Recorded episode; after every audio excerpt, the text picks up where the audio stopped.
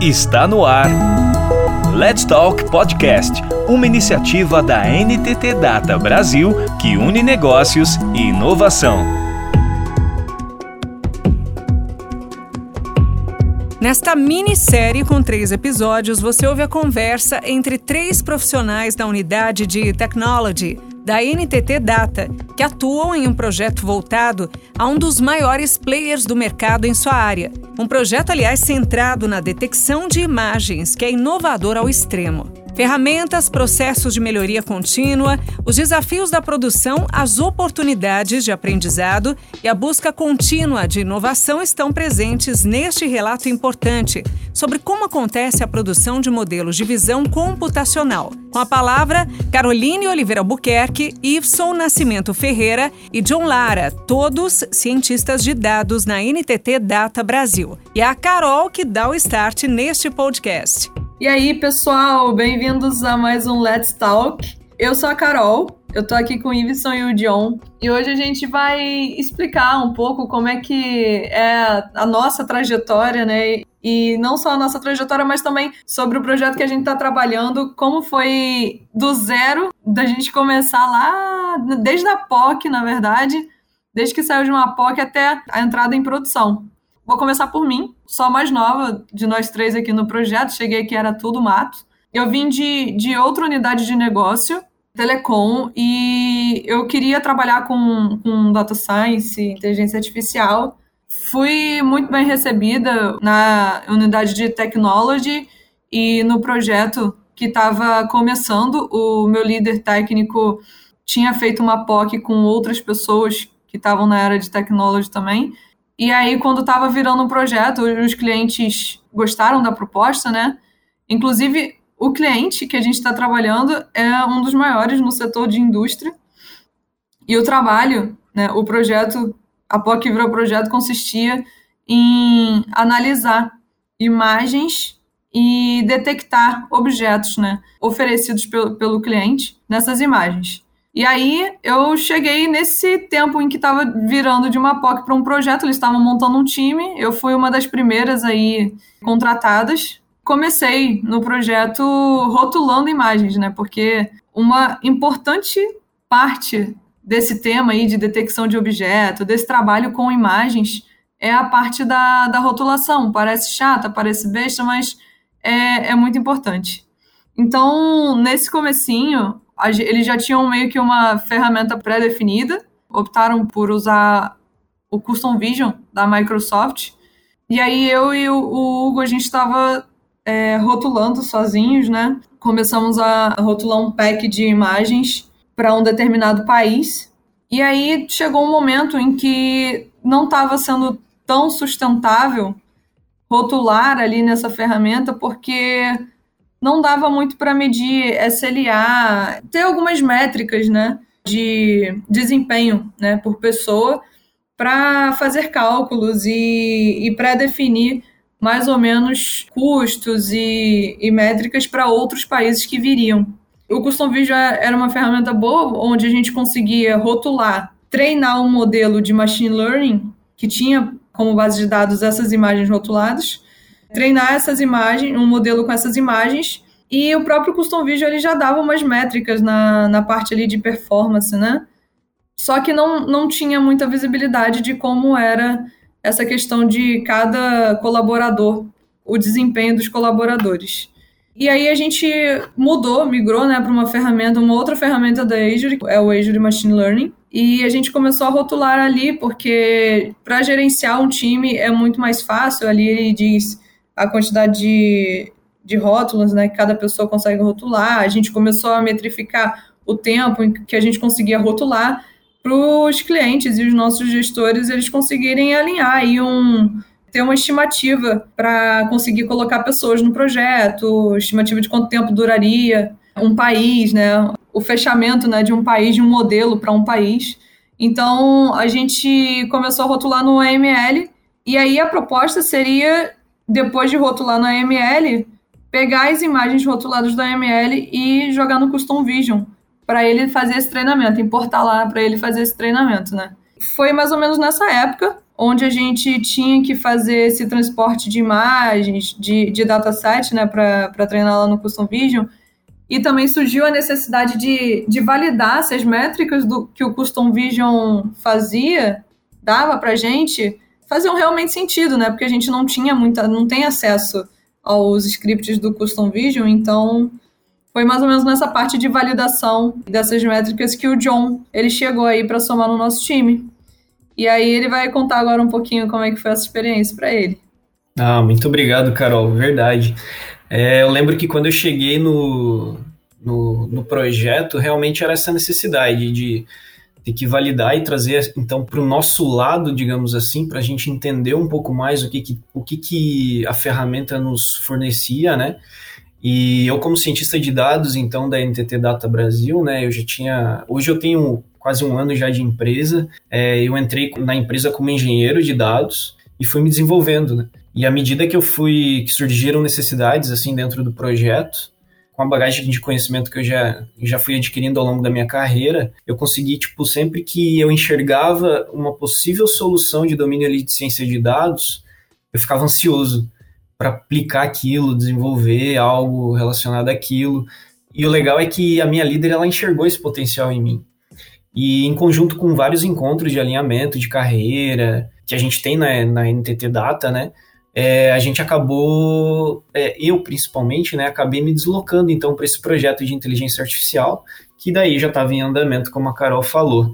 E aí quando eu cheguei, a Carol, é, eu tirei bastante dúvida, né, é, principalmente com quem era mais antigo, a Carol, o Hugo, o Carlos, então a gente a gente estava direto ali em contato para tentar entender um pouco mais o domínio de negócio, o que, que precisava mesmo desenvolver em relação àquilo para a gente trazer para o nosso lado. E quando eu entrei no projeto, o objetivo era compreender, assim, como que a gente ia validar as métricas do Custom Vision, né? Mas antes, um passo atrás, né? A gente precisa explicar um pouquinho ali sobre o Custom Vision, a ferramenta da cloud da Microsoft, como a, a Carol já falou um pouquinho. Ele é totalmente voltado a previsões de imagens. Então ele está em constante desenvolvimento, né? Ele é uma ferramenta assim que naquele momento a gente tinha alguns problemas de object detection, a gente precisava é, utilizar o Object Detection e, e, a ferramenta que nos caiu como uma, uma luva no projeto seria mesmo o Custom Vision. Como ele está em constante desenvolvimento, a documentação do software ela não, não contempla tudo que ocorre mesmo embaixo dos panos. E aí surgiu a necessidade da gente mergulhar em cima dos resultados. E a ferramenta apresentava assim algumas coisas que a gente deduzia que poderia ser um cross validation, a gente deduzia que tinha um rollout ali por trás, a gente coisas que a gente já vinha trabalhando com outras ferramentas open source, a gente acabou acreditando que, que era muito voltado a isso ali.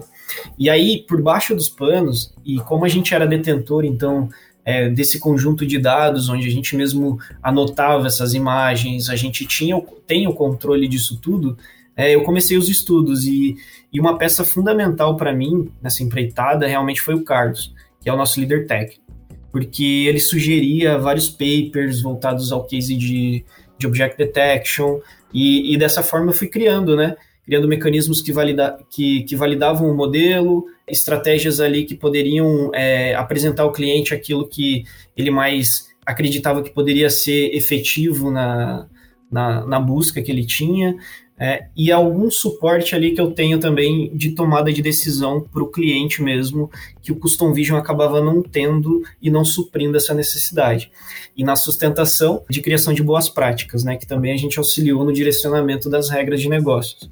A gente acabou, é, nesse período, envolvendo muito o processo de validação é, no quesito de amostragem, e o trabalho começou a ficar bem grande nesse meio tempo entrou o Iveson, porque o processo começou a ficar muito trabalhoso, oneroso e as pessoas ficavam muito sobrecarregadas. Nesse período, a NTT acabou contratando então outras pessoas e, e acho que o Iveson vai se apresentar um pouquinho mais e contar pra gente um pouco da história da entrada dele também. É isso aí, John. Obrigadão. Bem, pessoal, como o John falou, meu nome é Iveson, né? Vinha de uma área de educação, né? Eu trabalhei muito tempo como professor, e, e, minha experiência assim com programação, ela foi muito ou sozinha, né, assim, eu desenvolvendo sozinho para mim mesmo, ou estudando mesmo e dando aulas do assunto.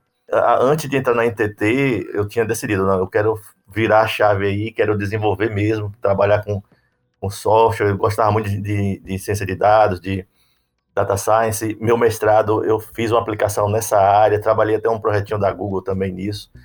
E aí conheci a Digital Innovation One e em um determinado dia tinha lá a proposta da NTT Data, né? Eles chamavam de aceleração. Eu já tinha feito algumas acelerações, não tinha sido aprovado e tudo mais em outros processos. E esse daí eu fiz assim, não, não com tanta certeza, mas que eu gostava do assunto, falei, não, eu vou fazer porque pelo menos eu, eu aprendo mais aí. E quando chegou minha hora, assim, para vocês que estão ouvindo aí, é, é, muito legal, que assim, eu entrei logo numa das maiores empresas aí do mundo, esse grupo NTT Dados é, é muito grande na área de TI. E o projeto que eu entrei é para uma das maiores empresas no setor que ela trabalha, né? Então, quando eu entrei, já entrei assim.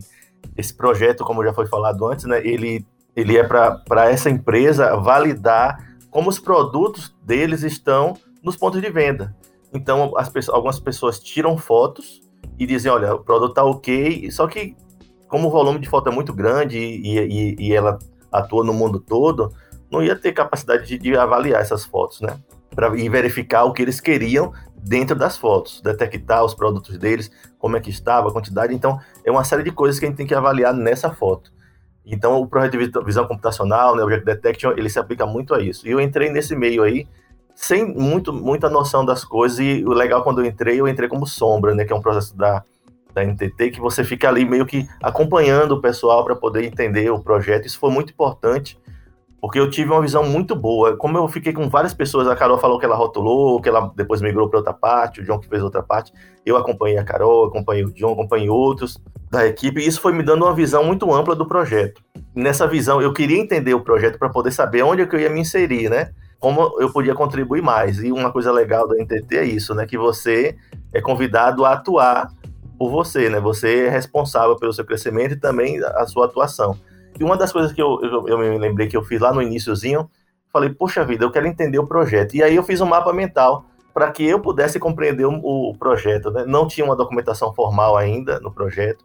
O foco ainda era a questão do desenvolvimento do modelo, né? De conseguir essas métricas. E foi uma coisa tão legal, a gente não vai ter tempo de falar sobre isso, mas desenvolveu desse, desse, mapa mental aí, o pessoal gostou, outras pessoas colaboraram e, e, isso aí faz parte da documentação até hoje. Nessa época também eu comecei uma documentaçãozinha para eu poder organizar ali minha, minha cabeça dentro do que era o projeto, também virou parte da documentação que é hoje, claro, com a colaboração de todo mundo, o John ajudou muito aí nesse processo também. Quando eu cheguei, então, eu comecei a olhar essa questão das métricas e tinha um desafio, né? O desafio era o seguinte, uma outra empresa já, já, já servia essa, essa, essa nosso cliente com uma produção, uma, um, um projeto parecido, só que eles não tinham muito bem claras as métricas e tudo mais. Só que a, o cliente ele estava acostumado com as métricas daquela outra empresa, que ela usava muito acurácia, usava matriz de confusão.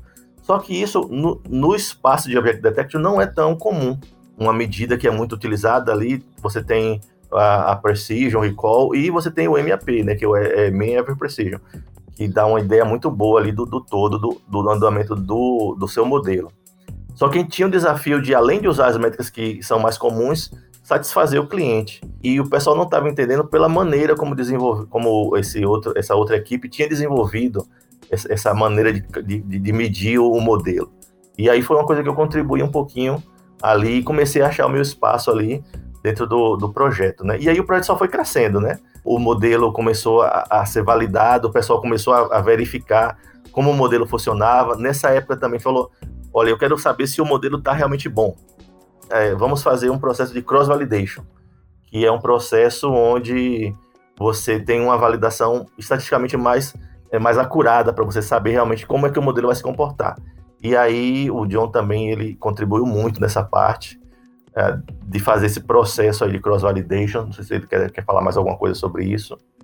É, o cross-validation, basicamente, a gente sentou com o cliente, né? E resumidamente a gente apresentou para ele, olha, a gente pode fazer nesse molde onde a gente consegue estruturar cross-validation, analisar toda a nossa base, treinar e testar é, vários folds, e à medida que a gente tem um valor muito mais real a gente pode trazer para você essa métrica. E outra abordagem também era o rollout, inclusive a gente também fez essa outra abordagem. E foi bem interessante porque o contexto como um todo levou a gente a ver o, o esforço versus o que, que a gente entregava. Foi muito produtivo, tanto para o cliente quanto para a gente que a gente conseguiu criar o cross-validation, criar o rollout, apresentar os dois para o pessoal e a gente chegar numa definição onde realmente, como a gente queria algo um pouco mais rápido, a gente é, hoje, inclusive, acaba usando o rollout como nosso meio de validação.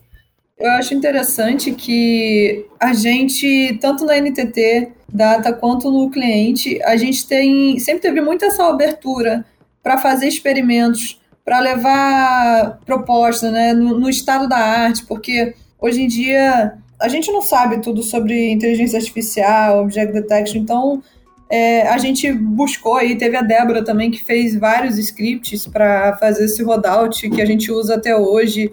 A gente sempre trouxe coisas assim, entre aspas, saindo do forno, né, para o cliente e sempre foi muito bem recebido. O cliente sempre depositou bastante confiança nisso, na gente, por ver que a gente sempre entregava não só o que ele pedia, mas as, muitas, muitas vezes mais além do que ele pedia. Entregas muito bem qualificadas.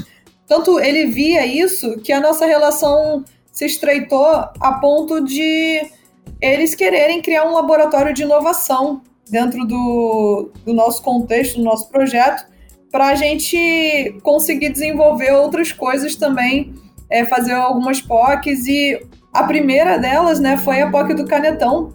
Como o John e o Wilson falaram, aqui a gente é reconhecido pelo nosso potencial, a meritocracia, né? E aí eu fui designada, foi um, um baita desafio aí, né? E junto com o Laboratório de Inovação da NTT Data, também com a ajuda aí do, do John, o Iveson, inclusive, estava entrando nessa época que a gente começou essa POC, né, no Lab de Inovação, que foi criado. É, ele ajudou também, a Débora ajudou bastante. A gente fez uma POC para reconhecer preços de cartazes e usando realidade real, aumentada. Então eu tive a oportunidade de ser escolhida para ficar aí de frente, né, fazendo essa POC. Foi um baita de um desafio na verdade é que todo mundo sempre, a gente sempre corre atrás e, e, gosta do que faz, eu acho que é por isso que dá certo. E o time também é sempre muito solícito, todo mundo se ajuda. Isso foi uma da, uma, um dos pontos também, né, que perpassaram no nosso projeto. E aí, depois da POC, eu acabei voltando para o projeto principal ali, né? E na, no momento que eu estava voltando para o projeto principal, a POC foi um sucesso, todo mundo gostou, inclusive vai virar um projeto. E no momento que eu estava voltando para o projeto principal de detecção de objetos, a gente estava precisando fazer um, uma passagem, né, uma transferência de conhecimento, porque uma colaboradora que trabalha, trabalhava no, no cliente, ela ia sair, ia para outra empresa, então ela cuidava da parte de reconhecimento de posters e ela precisava fazer essa passagem de conhecimento para gente, né, que a gente ia ficar com essa parte eu me ofereci para tomar mais à frente dessa, dessa parte. O Iveson também chegou junto. Se o Iveson quiser falar mais também sobre essa parte do poço, foi bem interessante, porque a gente acabou criando né, mais, uma, é, mais uma frente aí dentro do projeto e foi crescendo mais ainda. Agora, com detecção de poço, foi interessante que a gente viu muitas coisas que a gente tinha aprendido já com a detecção de objetos a gente trouxe para implementar, para melhorar a parte de pôster. E muita coisa a gente viu também que não, não funcionaria. Então a gente teve que inovar aí. Bem, como a Carol falou, né? Eu tava meio que me consolidando ali, aprendendo realmente ali como trabalhar em equipe. Eu tinha trabalhado muito sozinho, como colaborar, como dar o melhor de si para poder fazer fazer acontecer as coisas, né? Uma coisa legal do projeto em si é que, assim, não tem negócio de você se aparecer, né? Não tem ninguém querendo ser melhor do que ninguém. Na nossa equipe atual mesmo, cada um se ajuda, o pessoal colabora, todo mundo tem vontade de aprender mais. E temos a oportunidade também, recebemos a oportunidade para fazer o que a gente quer dentro do, do contexto ali também como a Carol falou, quando surgiu essa, essa oportunidade, dessa, dessa nova virada de chave do projeto, né, como a gente estava fazendo muita coisa legal, a empresa começou a ceder mais partes para a gente, né? Foi uma outra parte, além do, da detecção de SKUs ali, uma detecção específica de uma propaganda ali do cliente, né?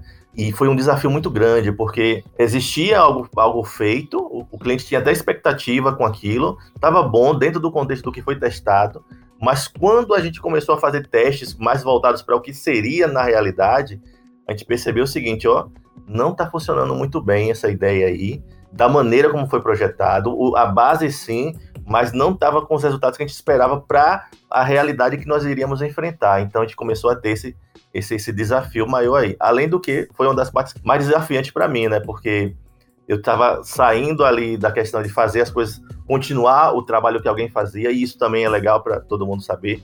No, em um projeto você não faz as coisas sozinhos, né? Às vezes você pega uma parte sozinha, outra pessoa vem colaborar com você, você ajuda outra pessoa na outra parte, ou você continua algo que alguém, começou, ou você começa e alguém termina. Então sempre tem isso isso também. Então, tudo isso é, é, desafiante. Tava eu e a Carol juntos, nesse mundo inexplorado, né, Carol? Para fazer essa, essa parte. E um desafio que a gente tem, pessoal, é o seguinte: dentro de um, de um treinamento de um algoritmo, é, é, um, um aprendizado supervisionado, você diz para ele o que tem que fazer. Então, em Object Detective de visão computacional, você tem fotos de coisas que existem e você mostra naquelas fotos o que é que o algoritmo tem que identificar. Porém, nessa questão da, que a gente estava trabalhando, tinha muita questão de inovação tinha propagandas que iriam sair ainda. Não tinha foto nenhuma de algo que não existia. Então, como é que você vai treinar um algoritmo de fotos que ainda não foram tiradas? Entrou aí o projeto de augmentation, né? Que também foi um desafio. Eu acho que a gente até criou uma coisa nova aí, porque a maneira como a gente fez, a gente pensava assim, olha, com certeza não vai funcionar muito bem quando chegar em produção, porque é esperado, né? Já que a gente vai trabalhar com fotos sintéticas, a gente vai criar as fotos para isso é, não, é, não é esperado que seja muito bom e a gente vai ter que fazer um treinamento posterior quando entrar em produção. Então era essa a expectativa logo no início lá do, dessa parte do projeto. Vai falar alguma coisa, John? E tu imagina a questão de tu tra trazer do cliente imagens sintéticas que vão virar depois posters, e além de tudo, tu ter que validar isso e garantir para o cliente um resultado final. Olha, a gente tem uma assertividade de X, é, o nosso modelo ele consegue acertar até aqui por conta disso e explicar isso para o cliente, né? Então, Wilson, conta um pouquinho para a gente também sobre isso, porque, cara, é sensacional isso. Por mais que a gente veja assim no mundo real, as imagens são diferentes das sintéticas. E por mais que a gente busque a evolução dessas imagens com vários modelos, a gente acaba não tendo essa esse nuance, né, tão bem feito assim. Então conta um pouquinho pra gente também. Exatamente, cara. E aí, como a gente, quando como a gente começou isso, essa parte aí, a gente começou a estruturar o código ali, entender o problema, estruturar o código, fazer testes, aí aconteceu um, uma tragédia, a gente chama de apagão, né? Alguém, sem querer, deletou praticamente todo o projeto. E aí vocês vão ter que ouvir a próxima parte do podcast para poder saber o que aconteceu. Você ouviu Let's Talk Podcast, uma iniciativa da NTT Data Brasil que une negócios e inovação. Toda semana tem novidades por aqui. Até lá!